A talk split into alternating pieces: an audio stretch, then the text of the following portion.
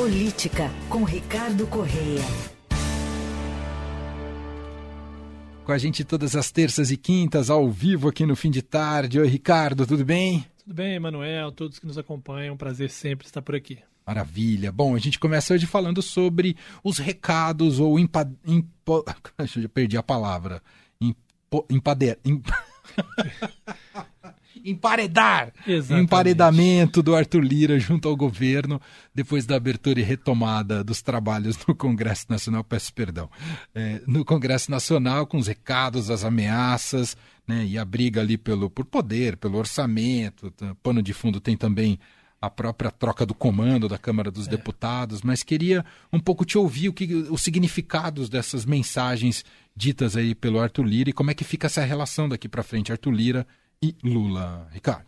Eu acho que o mais importante para o Lira foi dizer naquele é, discurso, né, quando ele diz não, não subestimem a mesa diretora, ou seja, é, não não duvidem do que eu sou capaz, né, porque eu ainda sou forte o suficiente. Se vocês acham que eu estou né, me enfraquecendo porque está acabando meu mandato, eu ainda tenho o poder da pauta, tenho né, o, o poder nas minhas mãos.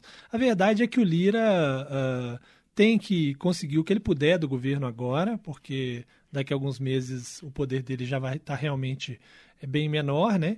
Então ele tem pressa para resolver, para destravar os acordos, para cumprir tudo aquilo que ele combinou com o governo.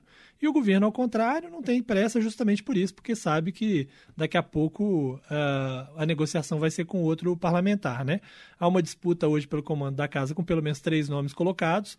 Um deles é o Elmar Nascimento, do União Brasil, que é o mais, talvez seja o mais próximo aí do, do Lira, né, que pode ter o apoio dele.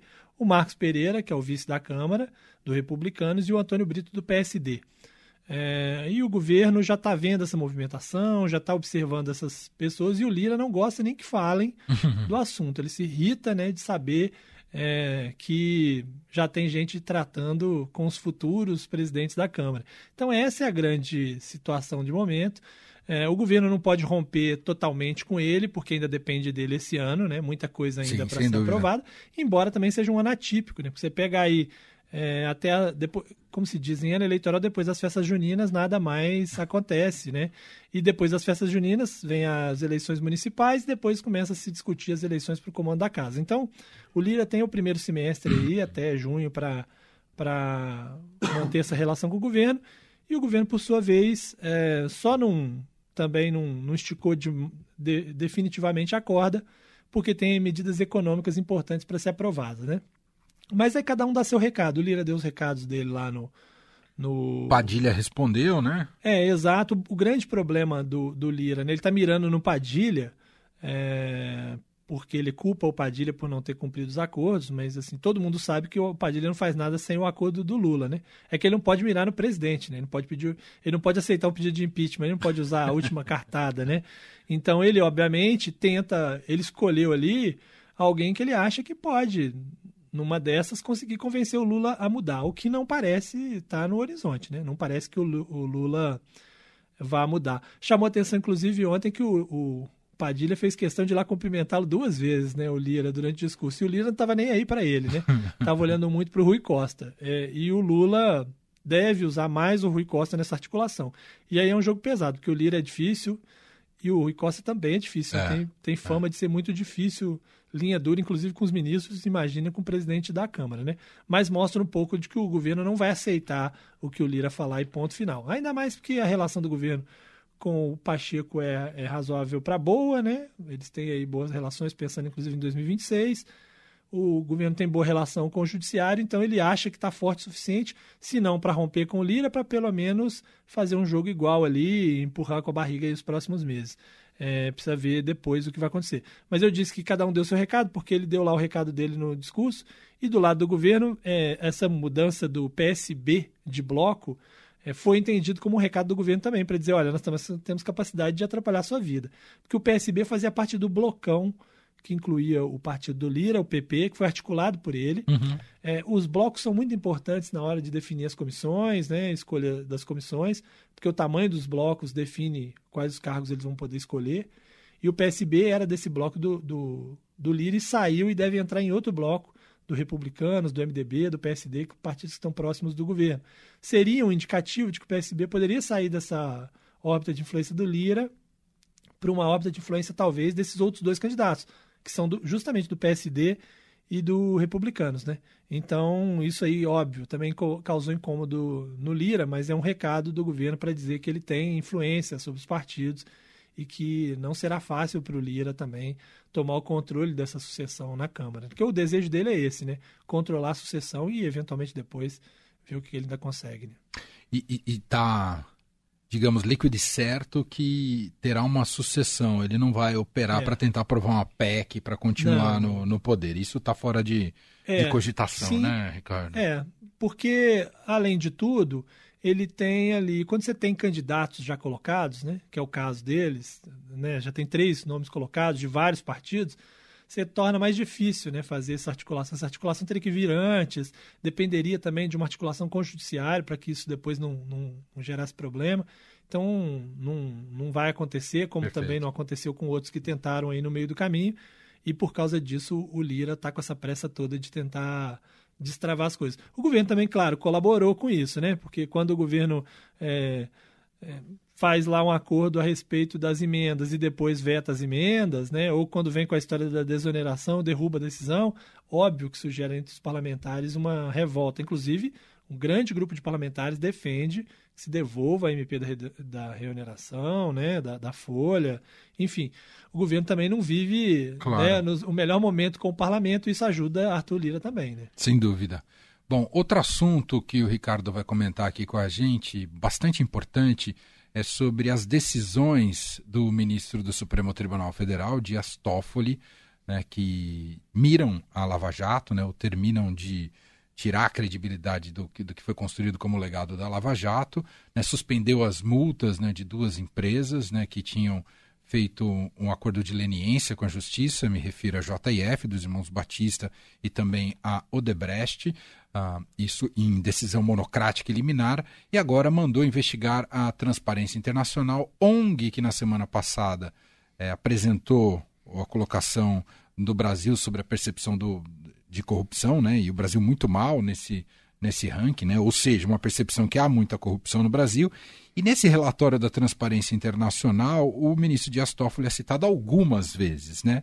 justamente para simbolizar né, como os poderosos conseguem se proteger né, em conluio com, com a justiça. Um pouco dá para fazer essa leitura. E o Toffoli parece que foi para revanche, né? É. Ricardo. É, exato. A Transparência Internacional, inclusive, soltou uma nota para dizer que considera que foi uma retaliação por ter citado o ministro é, naquele relatório. Né? É, o que o Dias Toffoli está mandando investigar é a participação da Transparência Internacional na gestão de recursos que vieram dos cofres públicos pagos aí por essas empresas. Né? É, na verdade, o que aconteceu foi que a Transparência Internacional tem um convênio com o Ministério Público Federal e, e atua é, aconselhando né, como gastar esse dinheiro e tal, mas a, a transparência diz que não recebeu recurso nenhum, nem direta nem indiretamente. E o que está em discussão é, é, exatamente isso, né? o papel que ela teve nesse processo todo. É, e, obviamente, as multas. Né? A, Procuradoria-Geral da República, inclusive, entrou com recurso Verdade. contra essa decisão aí a respeito da JIF, né? Entre outras coisas, inclusive argumentando que esse caso não se refere à Lava Jato, né, propriamente. É verdade, é pós-Lava Jato, é, JF. Né? Embora a JF use o mesmo argumento, que é as, as coisas da operação spoofing, né, que é aquelas mensagens vazadas e tal. É, e, o, e o próprio Dias Toffoli só é relator porque ele é prevento para os casos da Lava Jato. Então a Procuradoria diz várias coisas, entre elas, um, é, não tem nada a ver com Lava Jato, é, aqueles casos todos não se envolvem na questão da JF. Não há indício de coação, ou seja, para dizer, ah, eles assinaram a delação porque foram coagidos. E mais, Dias Toffoli não deveria ser o relator porque não tem nada a ver com a Lava Jato. Então deveria ser distribuído para outro ministro, né? Isso porque eles não entram no mérito do dele deveria se declarar suspeito, é, né? É, porque além de tudo, a esposa dele advoga para a JF no caso da compra da Eldorado Celulose, né? Então, é, também tem toda essa história por trás. Agora, esse recurso da Procuradoria-Geral da República, ele chega ao Supremo, primeiro bate na mesa do próprio Toffoli, que analisa porque o, o recurso, o agravo, funciona da seguinte forma. Você entra com agravo e fala para o ministro, ministro, o senhor pode mudar sua decisão porque está errada nisso, nisso, nisso? Se ele não mudar, ele e, e, aí o recurso diz isso: se você não, não, não, se, não reconsiderar a favor, é, enviar para julgamento dos pares, aí no caso seria de uma das turmas, embora a Procuradoria-Geral da República diz que pela importância do caso deveria estar no plenário completo né, do Supremo. Então não se sabe também quando o Toffoli vai dar andamento. Né? Pode, ele pode demorar, né? Engavetar. Pode engavetar.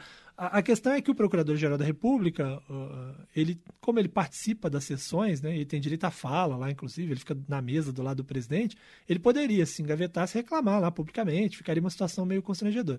O mais provável é que o, que o Dias Toffoli remeta isso para ser analisado pelos colegas, né?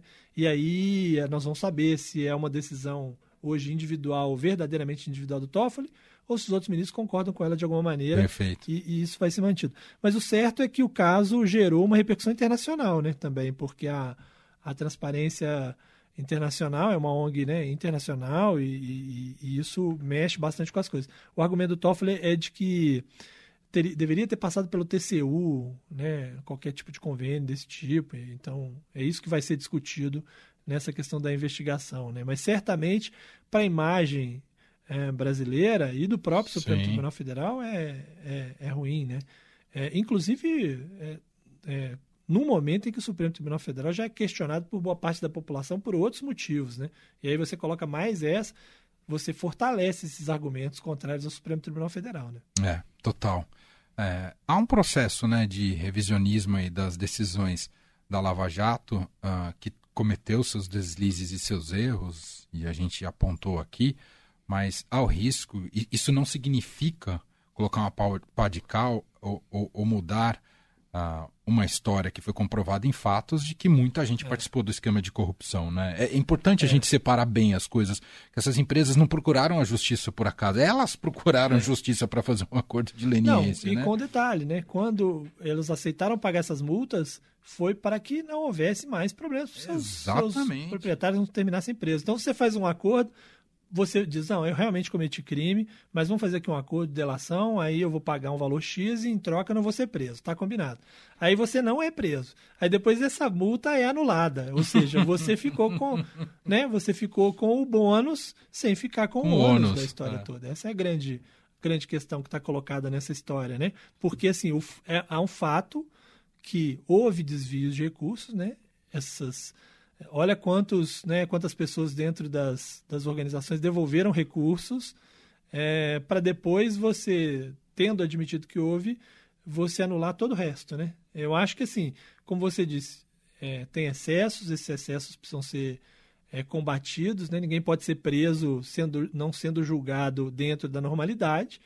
É, mas também não dá para você fingir que nada aconteceu, não dá para você fingir, né? Você faz um acordo, livra as pessoas da cadeia e depois esse acordo é, deixa de valer na hora de pagar né, as multas, é pra, que é o caso da JF e da Odebrecht também. Né? É isso. Fica numa situação muito complexa né, o tema do, do combate à corrupção no país. Né, você coloca em completo descrédito. Né? Imagina o que para qualquer procurador hoje do Ministério Público cria até um, uma certa pressão, né? De que adianta, né? A gente fazer o nosso trabalho se lá na frente vai ser revertido. Um é, pouco... Quando às vezes até o próprio procurador também é alvo, né? É, Aconteceu com, com, né? Ficou ali uma, uma discussão ali sobre a força-tarefa da Lava Jato muitas vezes. E aí eu não falo nem dos que se sim, meteram sim. na política, porque Deltan Dallagnol é, é um outro caso. Claro, Ele abandonou claro. o Ministério Público para ser político. Eu, eu, digo daqueles que estão no Ministério Público ah. que são é, sob essa pressão aí direta, né? É isso. Muito bem, gente, esse é Ricardo Correia, está com a gente às terças e quintas, portanto, quinta-feira está de volta aqui no fim de tarde. Obrigado, Ricardo, um abraço, hein? Valeu, um abraço.